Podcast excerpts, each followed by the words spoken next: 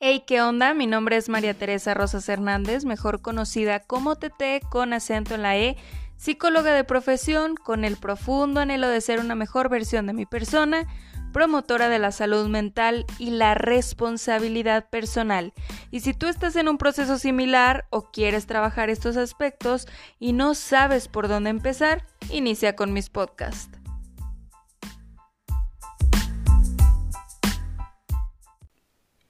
Hey, qué onda, qué gusto, qué alegría, qué emoción encontrarte una semana más aquí conmigo. Te platico que estoy muy contenta porque al fin, gracias a este maravilloso puente, estoy grabando a las cinco y media de la tarde.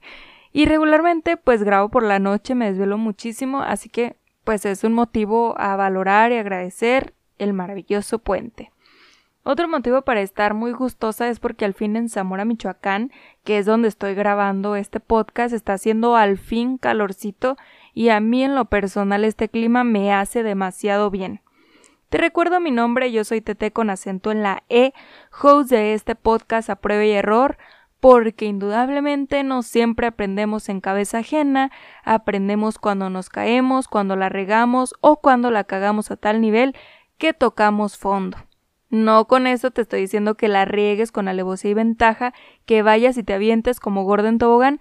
Lo que digo es que si ya la regaste, si ya cometiste ciertos errores, transfórmalos, resignifícalos de tal manera que dejes de vivirlo con culpa. Analiza, identifica el verdadero aprendizaje y transfórmalo en una posibilidad para mejorar.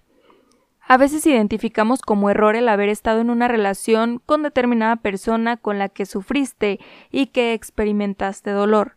Lamentablemente muchas de estas ocasiones culpamos de todo al otro antes que a nosotros mismos como mecanismo de defensa porque a nadie nos gusta sentir culpa o sentirnos responsables. Por eso en ocasiones le adjudicamos todo lo que nos pasa al universo, a Dios, la casualidad, los astros, los signos, etc., de hecho, el estar con una pareja creemos que es una hazaña del destino, de la casualidad. Tanta película romántica nos ha hecho decidir con irresponsabilidad en la vida. Al encontrarnos perdidamente enamorados, sentimos que no tenemos ningún control sobre esto que nos pasa, como si la casualidad moviera todos nuestros hilos como si fuéramos títeres. Pero no es así. Pon tú que la vida nos junta, pero al final solo nosotros tenemos la última palabra de lo que va a suceder en nuestra historia.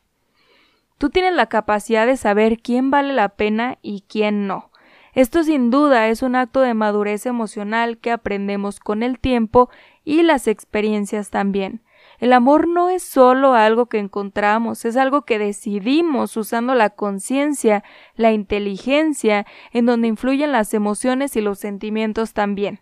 Recuerdo perfecto sentarme a ver todos los días durante mi adolescencia películas románticas, bueno, en particular una que no voy a decir cuál porque la neta sí me avergüenza, y pues la veía con la ilusión de que el amor me sucediera exactamente igual que, que en, ciertas escenas, esperando que llegara de la manera más perfecta posible.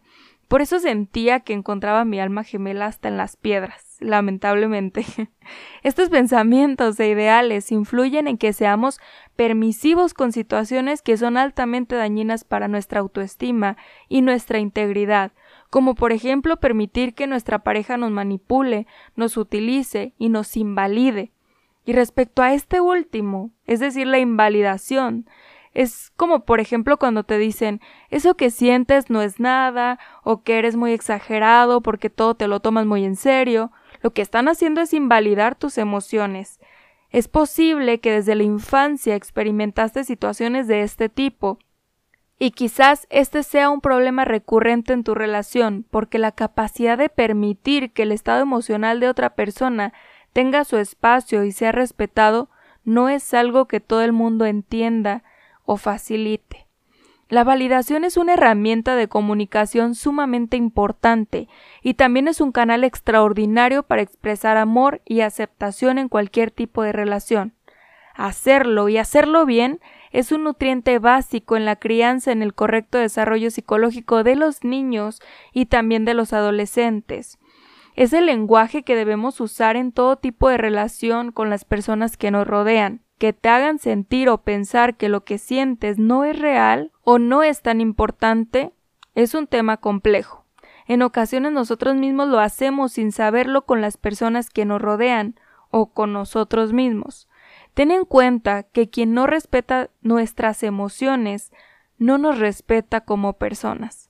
Sentirnos mal en una relación, sentir incomodidad en algunos aspectos o percibir que se nos hace menos no es algo que deba dejarse pasar. Cuando la descalificación se convierte en una constante, el tejido psicológico, es decir, lo que constituye la autoestima y la dignidad, se desgastan. Si tú no has pasado ni estás pasando por esto, muy probablemente no entiendas y quizás te preguntes ¿cómo es que alguien puede tolerar estas situaciones? Pues es importante entender sin juzgar que en ocasiones se aguanta porque se tiene la creencia de que es algo temporal, también hay casos en que toda la vida se les ha subestimado que crecieron en un entorno familiar abusivo, donde la única comunicación fue bajo la agresión, y por eso es más fácil que dejen pasar esta dinámica tan tóxica, porque simplemente es lo que conocen. El abuso emocional se manifiesta de muchas maneras, y la infravaloración es una de ellas. Pero, ¿cómo es que puedes saber si tu pareja te infravalora o si tú eres el que invalida las emociones de tu pareja? Pues acuérdate que una descalificación va más allá del insulto. Es más, la mayor parte de las veces ni siquiera se recurre a ello. Estas personas atacan las áreas que más te duelen como por ejemplo criticar lo que te gusta, devaluando tus logros y todo aquello en lo que te destacas y lo que te define sobre los demás. No dudan tampoco en ponerte en evidencia públicamente, recurren al sarcasmo o la ironía para criticarte incluso delante de amigos o de familiares. Cuando te esfuerzas en hacer algo, no van a dudar en menospreciarlo. Regularmente te darán una opinión negativa sobre cada elección que hagas, por simple que sea, qué comida hacer, qué película ver, a dónde ir de vacaciones, etc. Te van a hacer dudar de tus razonamientos, de tus valores y de tus necesidades. ¿Por qué estas personas actúan de esta manera? pues es una técnica habitual de la personalidad narcisista, es decir, aquellos que necesitan sentir poder, admiración y superioridad. Con este tipo de ataque lo que consiguen es ganar poder en la relación y debilitar la autoestima para nutrir su propio ego. Sin duda, esta es una forma de maltrato o violencia psicológica. Si tú ya identificaste que estás en una situación de este tipo, es importante ubicar que cada situación es única y particular, y por eso no todas las estrategias son igual de funcionales. Así que como primer punto es indispensable mejorar la forma de comunicación. Hay quien hace uso de la devaluación como estilo de comunicación, como algo que han hecho siempre y que quizás no hay una mala intención, pero sí hay inconsistencia, inmadurez y una clara falta de empatía. Estas personas se envuelven la crítica en un tono cariñoso y rara vez toman conciencia de que esas expresiones duelen y son lascivas, cosa que no es excusa. Necesitas poner límites ante este estilo de comunicación. Lo más decisivo y lo más fuerte es no tolerarlas. La comunicación abusiva debe ser transformada en una comunicación empática, respetuosa y comprensiva. No podemos normalizar esto. Es necesario tener presente que el maltrato no se manifiesta solo con golpes, insultos, celos y dominación. La violencia también se aplica en las palabras que devalúan de manera constante. Y no porque sea algo que no se pueda percibir tan fácil como observar un golpe o alguien que fue abusado, quiere decir que no sea real. Y fíjate que actualmente, y creo que todos hemos escuchado de este caso que es muy sonado sobre Nat Campos, que fue abusada sexualmente por uno de sus mejores amigos. Y no porque sea su mejor amigo quiere decir que no era capaz de abusar de ella, o no porque el alcohol jugaba un, un papel importante, ella merecía pasar por una situación así. Dejemos juicios, machismo y pensamientos que ya no funcionan hoy en día.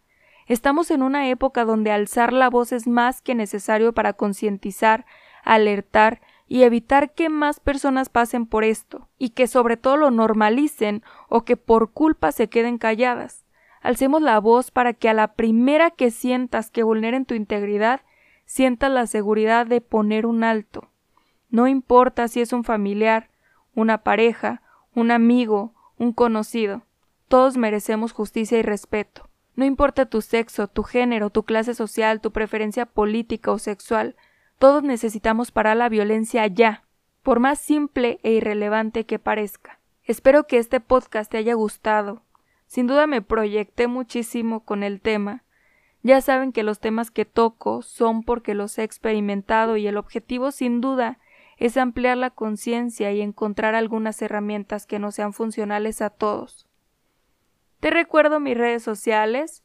Me encuentras como a prueba y error en Spotify, en YouTube, en Apple Podcast, en Instagram y también en TikTok.